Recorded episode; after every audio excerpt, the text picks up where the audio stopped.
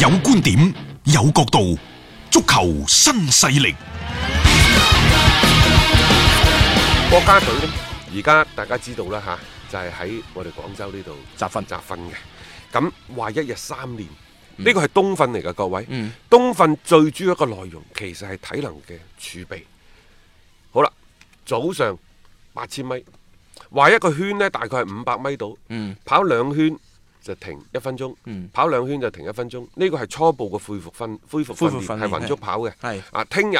或者後日開始呢，就話衝刺跑噶啦，嗯咁啊、即係誒、可能個運動量更加之大。而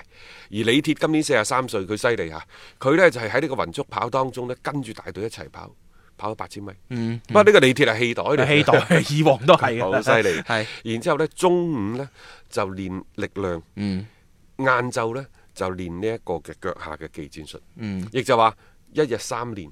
啊，早上好早喎、啊好早好早㗎啊係啊，即係好似軍訓形式咁樣樣嘅處事方式啊嘛啊，咁即係令到成班嘅球員可以 更加多嘅時間投入到訓練裏邊。好嘅，喺網上有張照片，就李鐵呢，就專門揾咗韋世豪訓話開小灶。嗯韋世豪豪呢，就係呢一個挺立喺球場中間，兩隻手呢係放咗喺後邊喎，一副小學生聽老師即係教導嘅咁嘅模樣。好㗎，呢、個好㗎，因為大家知道韋世豪係一個非常之有個性嘅球員，即係佢以咁樣嘅相對比較低嘅謙卑嘅姿態接受，即係李鐵對佢嘅訓話指導。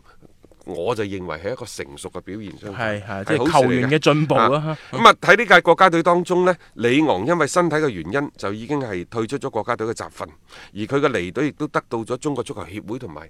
即係球隊本身嘅批准。嗯，誒有兩個講法，第一呢，就話佢訓練太投入，係啊觸，發舊患，舊患啊嗯啦，不得不退出國家隊。仲有一種講法呢，就可能啊，佢係接受到呢一個荷蘭嘅球隊嘅邀請嘅邀請，嗯嗯就過去試訓。分落啊嘛，啊分落啊嘛，因為呢幾日其實都傳得比較行嘅一個嘅消息，咁就關鍵就睇江蘇蘇寧嗰邊係一個放唔放行啦，嗯另外就係李昂佢自己本人嘅一個嗰個情況究竟係係點？嗯咁，然之後李鐵呢就徵調咗徐新，補充到呢個嘅國家隊入邊。咁啊，徐新其實亦都有傳聞，可能嚟緊嘅新賽季會離開廣州恒大。嗯嗯但係我又覺得徐新呢喺廣州恒大係一個小強式嘅逆襲人物。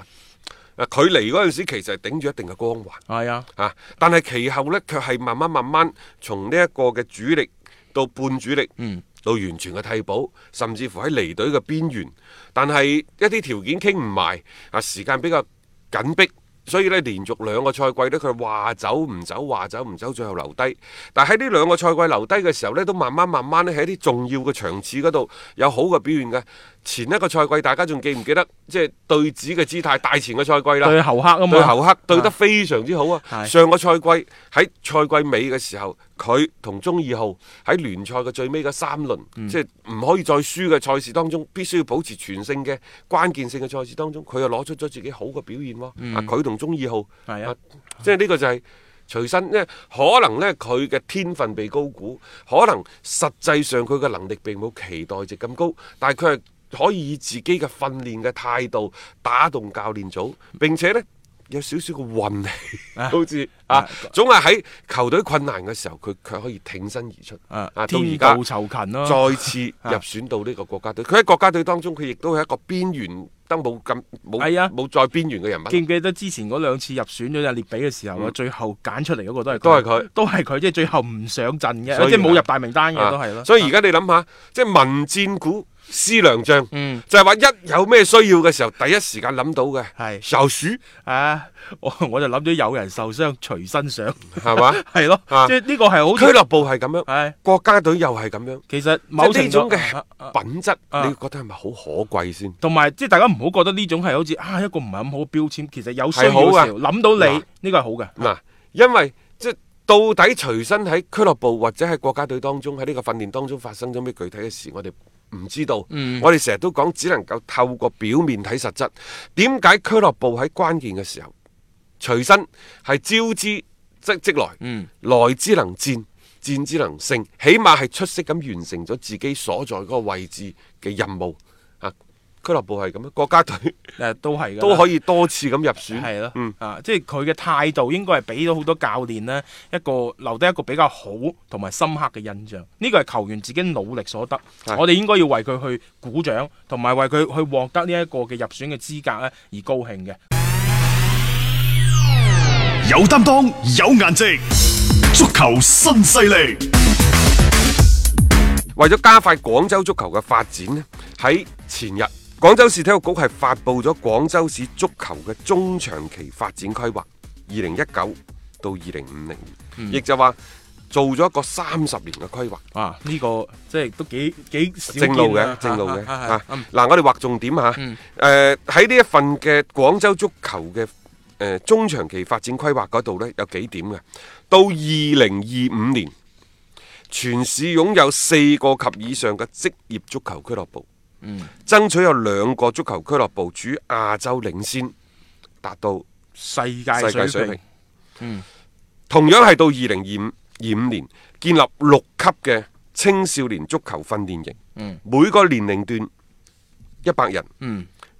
包括七歲到十二歲，每個年齡段一百人。啊100我上人係我將佢理解成為咧精英培訓，係精英培訓。好啦，組建 U 七到 U 十四每一個年齡段嗯嘅梯隊。包括組建 U 十七嘅梯隊，大家話：，誒咁 U 十九、U 廿一呢嗰啲可能去到省、去到啲職業俱樂部噶啦，嚇、即係我哋只係做一啲基礎嘅工作嘅啫。然之後依託優質嘅教育資源，引進社會力量參與，鼓勵興辦新型足球學校，支持高校、高職、中職等開設足球專業。喺廣州呢，偉倫即係廣州體育技術學院嗰度係有嘅，係啊，包括我哋啊啊啟能啊大能啊，誒、大能有工作室啦、呂建軍指導啊、譚恩德指導啊等等都喺嗰度啊，啊啊啊譚指導喺足協嘅，啊加強各類足球專業人才嘅培養。嗱、其實有具體嘅數字㗎嚇。建立教練員、裁判員分級培訓制度，完善社會足球指導員培養機制。十年之後，二零三零年，全市各級各類持證足球教練人員達到四千人，足球裁判達到四千五百人，國家級裁判員唔少於十人，國際級裁判員唔少於三人。嗱，呢個係有具體嘅量化。量化啊嘛，有好數清晰字出到嚟嘅。嗯係啦，我哋成日都講幾多塊場地，幾幾多多個教練教練、裁判。啊，幾幾多多個個註冊嘅註冊嘅球員球員好啦，，啱啱我哋講到嘅呢，就係呢一個嘅教練同裁判，嗯接住落嚟呢，就係呢一個嘅誒呢一個所謂球員啦，嗯包括呢，就係支持建立市級校園足球推廣學校一千所，嗯十年之後二零三零年十二萬名以上嘅學生參加足球運動，高中、初中、小學三級校園足球聯賽基本建立。嗯並且係完善參加校園足球三級聯賽嘅球隊達到兩千支，兩千支球隊，啊舉辦校園足球比賽唔少於五千場。呢個我諗係每一年㗎吓，每一年千千祈唔係 十年啊啦啦。，唔會嘅，啊啊，每年啊然之後呢啊，每年廣州市足協舉辦三五七十一人制嘅足球聯賽，比賽時間貫穿全年。嗯，活動涵蓋各類嘅人群，即係包括我哋以後都可以參與係嘅啊係啊。係啊五年之後，啊參加廣州業餘足球聯賽嘅球隊達到八百支以上，嗯總人數超過一萬人。十年之後，爭取參賽嘅人數達到一千支，總人數超過一萬二千人。嗯三十年，亦就係到五二零五零年之後，爭取參賽嘅人數達到一千五百支，總數超過兩萬人。嗱，一步一步嚟啊，具體，嗯有呢一個中期嘅目標，有遠期嘅目標，嗯有具體嘅人員、嗯嗯人數喺、校園足球嗰度有幾多隊、打幾多場比賽，廣州市嘅業餘聯賽有幾多場，有幾多隊，寫得好清楚。係啊，呢啲就我哋成日所希望嘅一啲量化指標。好啦，啊接住落嚟呢，亦都係即係我哋講一個係誒、呃嗯教練、教練啦裁判嗯係咪嗯？一個係參賽嘅人數係，仲有一個最主要係場地，嗯因為足球比賽你哋唔開場地。因地制宜，逐步完善校園足球場地設施。每個中小學足球特色學校，啱啱我哋講過係一千所嚇。啊，建有一塊以上嘅足球場地。嗯有條件嘅高等院校要建立一塊以上嘅標準足球場地。場地啊，其他學校創建條件建設適宜嘅足球場地，即係唔一定係標準嘅十一人制，啊你可可以能五人場啊係七人場，啊可能係五人場。我見而家有啲學校都開始做呢啲嘢。係嚇嗯啊，誒、鼓勵企業修建高標準、高規格嘅足球訓練基地、嗯足球場，以及係國家級嘅青少年足球培訓中心。呢、個國家級嘅青少年足球訓練中心其實係有標準嘅，幾多塊場地啊，啊然之後佢嘅嗰個誒、呃呃恢復治療啊，包括嗰啲餐飲啊等等，佢有一個標準，我哋喺喺度呢就唔展開講啦。好啦，咁啊、嗯然之後呢，鼓勵街道、行政村，我覺得好啊呢、個。呢個好啊，係啊，街道而家有錢，行政村更加 有錢啊！鼓勵街道行政村社會興建小型足球場地。嗯。咁啊，點樣鼓勵呢？俾啲條件，譬如話咪稅收嗰度冇啊，錯啊係啊啊等等係咯啊，即即係係多再啲加足球上一場啲啊社會嘅資源，可唔可以即係一啲嘅體育嘅訓練經費放喺度，即係去補貼下呢啲足球場呢？我話俾你聽，只要有錢揾，一句講就有晒。人做 嘅，呢個真嘅。因為而家踢場波平則五六百蚊約個場，嗯最平㗎啦，好啊最邊平緣㗎嗰個已經好平，貴嗰啲兩千幾三千蚊約個場啊，各位，係啊邊個踢得起啊？但係呢啲呢，就係講求供求關係嘅，嗯只要你嘅嗰、個呃所謂數量多咗，自不然呢，嗰啲價格就落嚟嘅。係啊有關呢個場地嘅情況，我哋轉頭再同大家作一個補充啊。